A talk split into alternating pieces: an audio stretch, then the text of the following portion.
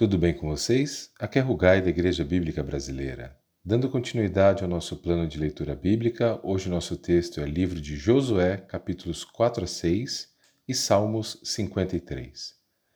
Novamente, Deus faz um grande milagre e seu povo atravessa o Rio Jordão a pé seco. Para que essa travessia ficasse marcada para sempre, pedras foram tiradas do leito do rio e montados monumentos. Desta forma, geração após geração, quando perguntassem: que monumento é esse? Que pedras são essas? O que significam? Então a história do agir de Deus era contada de como as águas do Jordão voltaram atrás. Josué capítulo 4, 6 e 7 diz: Elas serão um monumento entre vocês. No futuro, seus filhos perguntarão: O que significam essas pedras? E vocês dirão: elas servem para nos lembrar que o Rio Jordão parou de correr quando a arca da aliança do Senhor passou por ele. Essas pedras serão uma recordação no meio dos israelitas para sempre.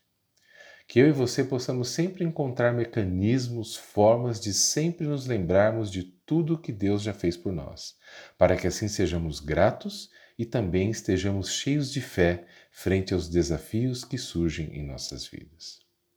Deus era com Josué. E o povo o reconhecia como líder e homem de Deus cada vez mais, à semelhança de Moisés, seu predecessor. Por 40 anos os homens vagaram pelo deserto por sua desobediência, mas agora essa nova geração estava sendo circuncidada como sinal da aliança com Deus.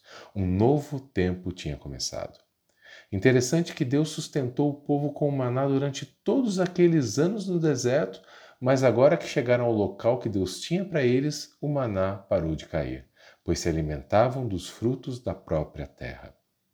No capítulo 6, vai falar sobre a vitória sobre Jericó, uma cidade humanamente intransponível pelo nível de segurança de seus muros. Mas Deus atua em favor do povo e de uma forma milagrosa a muralha cai, conforme Josué 6:20. Quando o povo ouviu o som das trombetas, gritou com toda a força. De repente, o muro de Jericó veio abaixo.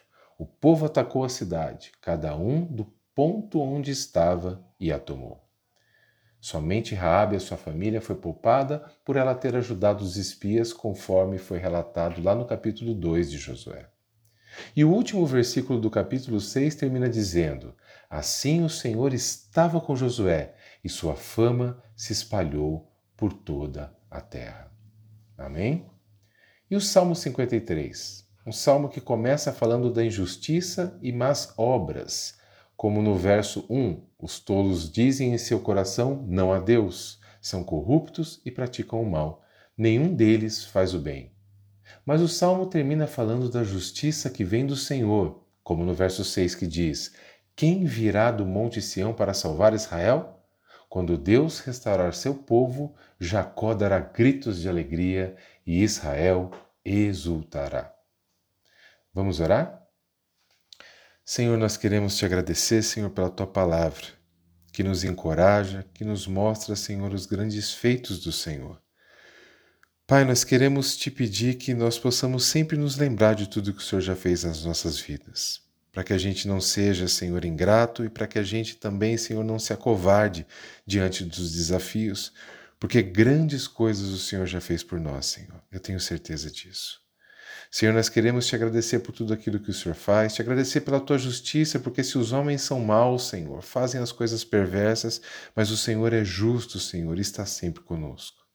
Vem, Senhor, em nossa defesa, Senhor, em defesa de nossas famílias, de nossa igreja. Vem nos abençoar, vem cuidar de cada um de nós, Senhor. Que possamos, Senhor, ser bênção, Senhor, na vida das pessoas. Assim nós oramos, Deus, em nome de Jesus.